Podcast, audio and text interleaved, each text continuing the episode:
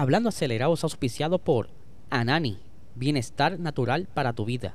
Búscalos en Instagram como AnaniPR.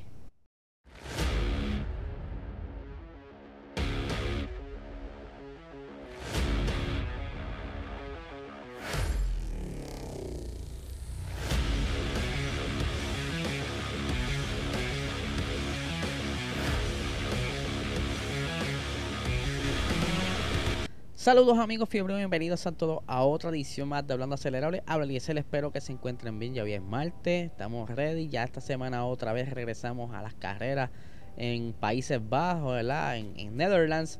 Pero antes de continuar el episodio, quiero darle las gracias a nuestro auspiciador principal, Anani, Bienestar Natural para tu vida. Si estás buscando sacarte los dolores, dormir mejor, estar con una mejor calidad de vida, ¿verdad? Y mejorar todas esas dolencias inquietudes que quizás tenga, ansiedad, todas estas cositas, habla con tu médico, saca la licencia y llega a tu dispensario más cercano y busca este producto de alta calidad que te va a resolver todos los problemas.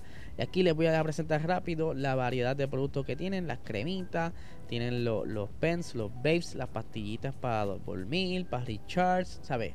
Tienen una muy buena variedad, entre otras cositas, ¿verdad? Pueden visitar entonces ananifarma.com para que veas todo el catálogo de productos que ellos tienen disponibles y dónde puedes conseguir esto. Ahora bien, ustedes saben que eh, la ingeniería de la Fórmula 1 es bastante casi exclusiva. Eh, los ingenieros eh, de, este, de esta categoría suelen pasar, ¿verdad? Como unos años de preparación y crear quizá cierta fama y poco a poco van creando su camino. Pero ¿qué sucede? En la MotoGP tenemos también algo similar. Eh, recientemente ellos adoptaron lo que son las Spring Races, que de hecho la van a estar haciendo todos los fines de semana. Y ahora resulta que en el equipo de KTM, hablando de ingenieros, Adrian Newey estará colaborando con este equipo a partir del 2023. Eh, ustedes saben que Red Bull ha tenido como que ese toquecito en la aerodinámica, ha dado un palo este año con ese carro, un carro que, tiene un diseño casi único que cada equipo ha buscado la manera de encontrar cómo atraer cierta filosofía de este carro, pero no todos han podido hacerlo exactamente igual. Bueno, Aston Martin se tiró una ficha ahí media extraña, pero ya, eh, como le está diciendo, Adrian Nui estará colaborando con el equipo de MotoGP de KTM. Vamos a ver qué qué aportaciones va a estar haciendo este legendario ingeniero que hasta sus propios proyectos tienen ¿verdad? éxito personales, sus prototipos. Vamos a ver cómo les va a MotoGP. Estaremos eh, dándole más información según vaya saliendo. Por otra parte, eh, como les dije, este fin de semana va a estar corriendo en Países Bajos, Netherlands, en un circuito que es como una montaña rusa, de igual manera como Portimao, pero aquí en la, lo nítido son como las curvas inclinadas o los famosos banking. ¿Y qué sucede? Para este próximo fin de semana la FIA va a estar haciendo unas pruebas con los diares, específicamente con la última curva que es eh, inclinada, ¿verdad? Tiene ese banking para entonces eh, ver de qué manera pueden quizás aportar un poco más de espectáculo a los televidentes para tener quizá más posibilidad de hacer más pases.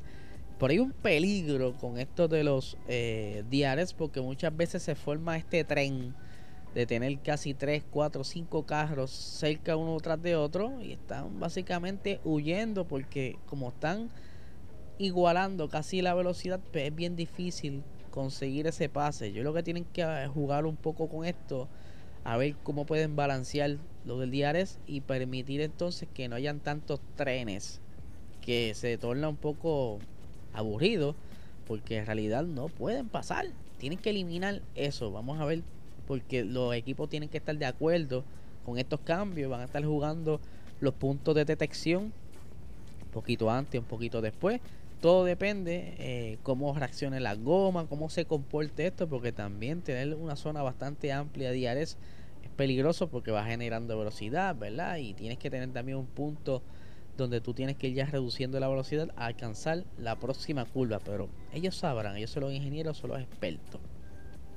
Por otra parte, eh, están comenzando las fricciones con el equipo Alpine. Ustedes saben que Fernando Alonso ya se va para Aston Martin el próximo año y que durante la carrera del Gran Premio de Bélgica se notaron ciertas cosas extrañas, eh, según indica Fernando Alonso, porque unas posibles comunicaciones eh, fantasmas, como él dice, vamos a ver el intercambio de comunicación con su ingeniero durante la carrera y vamos a, aquí a hablar de lo más que se resalta, ¿verdad? Pueden buscarlo en YouTube, la comunicación completa de todo el Gran Premio que recopilada en un solo clip dura cerca de unos 12 minutos. Está súper interesante porque se puede notar la parte fría del ingeniero, pero vamos a leer lo más importante, ¿verdad?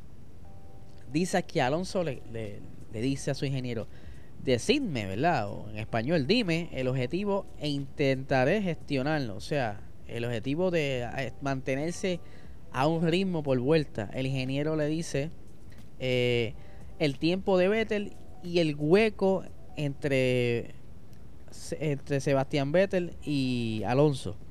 Luego Alonso le pregunta, sí, ese no es el tiempo objetivo, olvídate de él. Tiene un neumático mejor una goma mejor. Les alcanzaremos después cuando eh, monte los medios.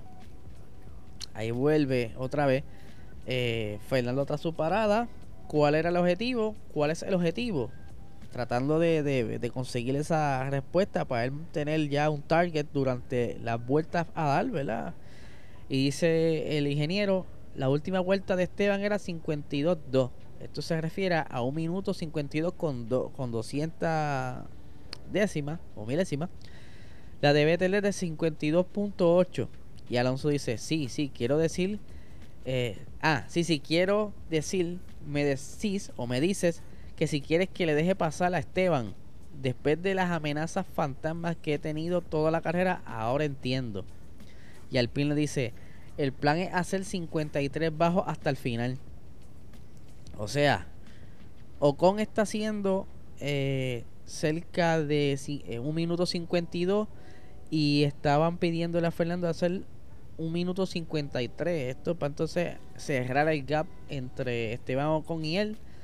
Pero, ¿esto continuará así? ¿O será solamente que el ingeniero ese día se despertó bastante alerta, estaba distraído, problemas en la casa, no había comido bien?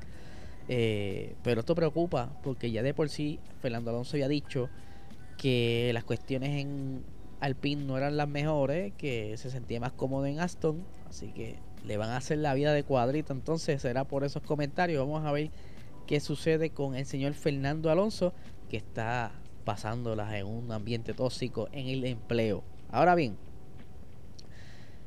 ustedes saben que ya el viernes pasado Audi dio el anuncio de que vamos a estar entrando próximamente como motorista. Eh, ciertamente todavía no tienen muy claro de que si van a hacer la, la compra pero ahora Porsche, ¿verdad? Que han estado filtrándose tantas cosas sobre esto de Porsche, se habla de que si ellos quieren participar de ser motoristas en el 2026, tienen que estar inscritos antes del 15 de septiembre, si no van a perder la oportunidad y sería entonces para el 2027, ¿verdad?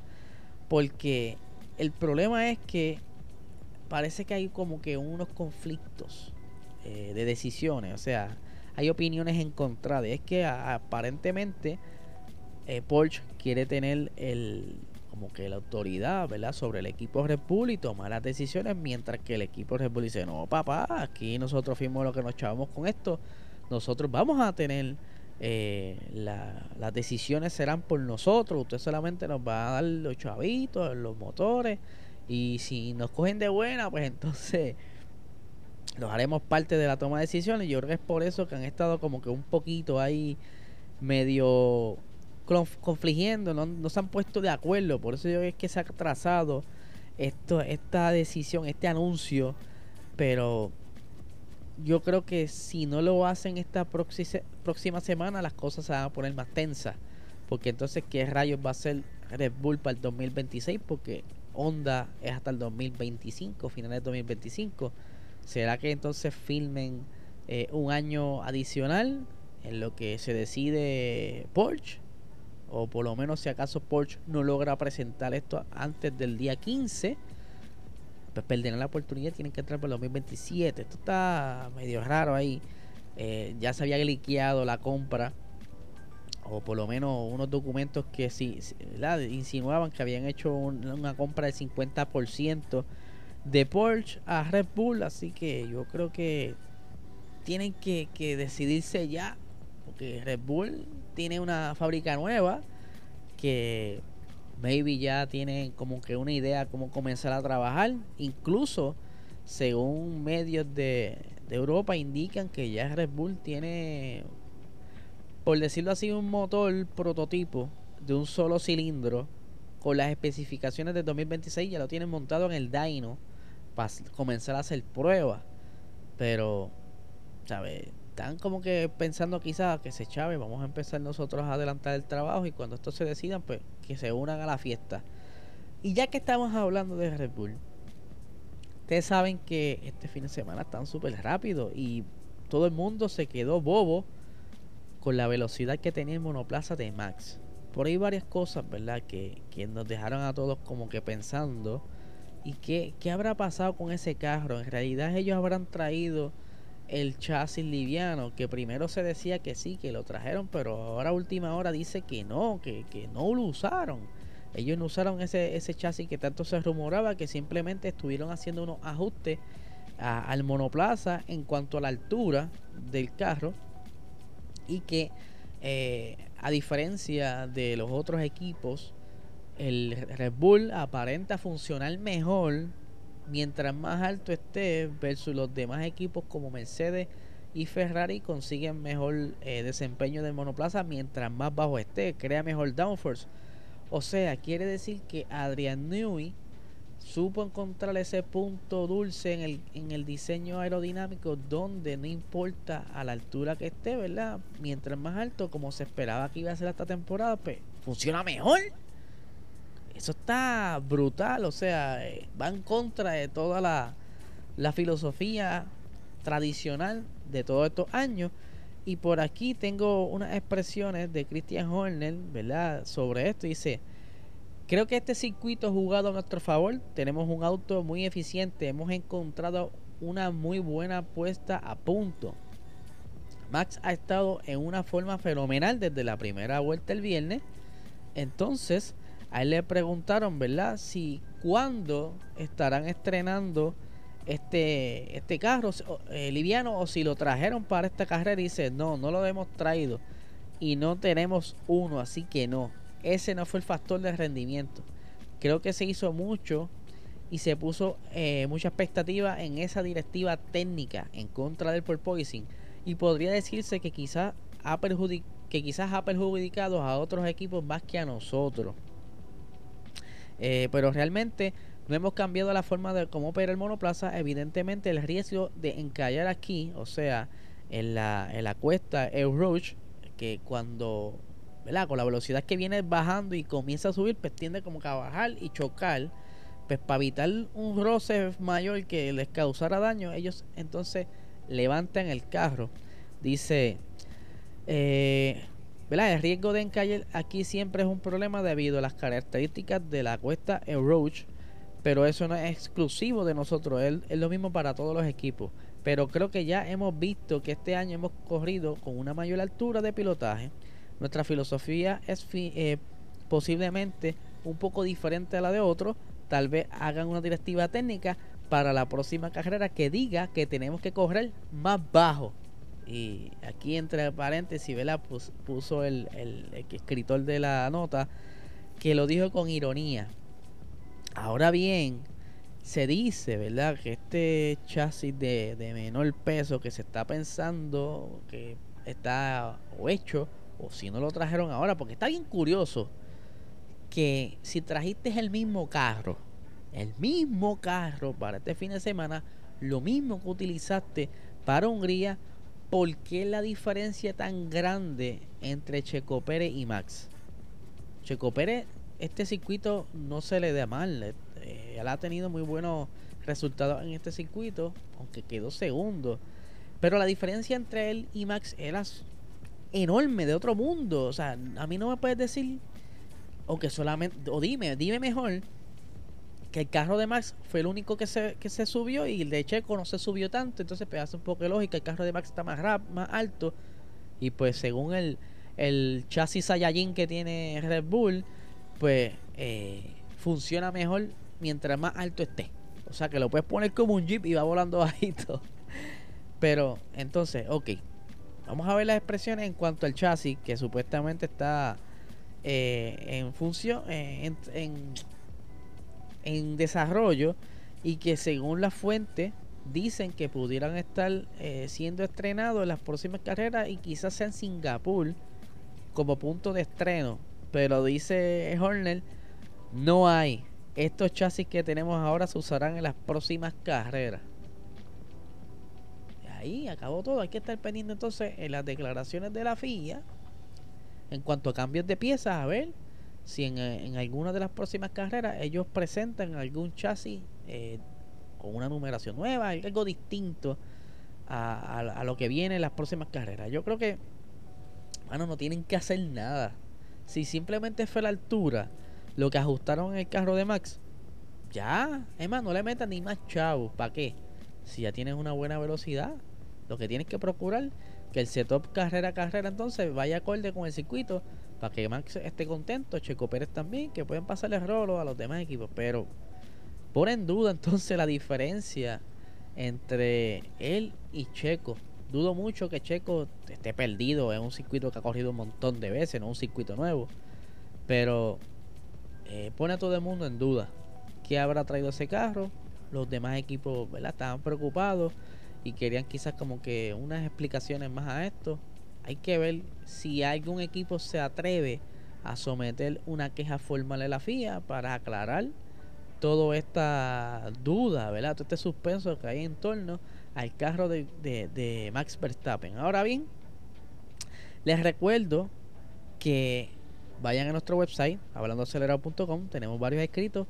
Ya espero soltar el escrito mío el día miércoles, eh, luego de que el Speed saque el de mujeres en motorsports. El mío va a estar saliendo entonces el eh, por la tarde para, ¿verdad? para darle un espacio entre ambos eh, escritos. Como también tenemos los escritos de Guille, de Yara, que ha estado colaborando con nosotros y que está haciendo un buen trabajo. Y por supuesto, suscríbete a este canal dale like, dale eh, share, díselo a tu amigo, dale a la campanita. Si estás escuchando en formato audio podcast, déjanos cinco estrellitas, deja tu review y por supuesto, a mí me gustaría saber qué ustedes opinan de todo lo que estamos hablando aquí, los temas de hoy. Deja aquí tu, tu opinión en la zona de los comentarios y nada, gente, no les quito más tiempo, que tengan un excelente día.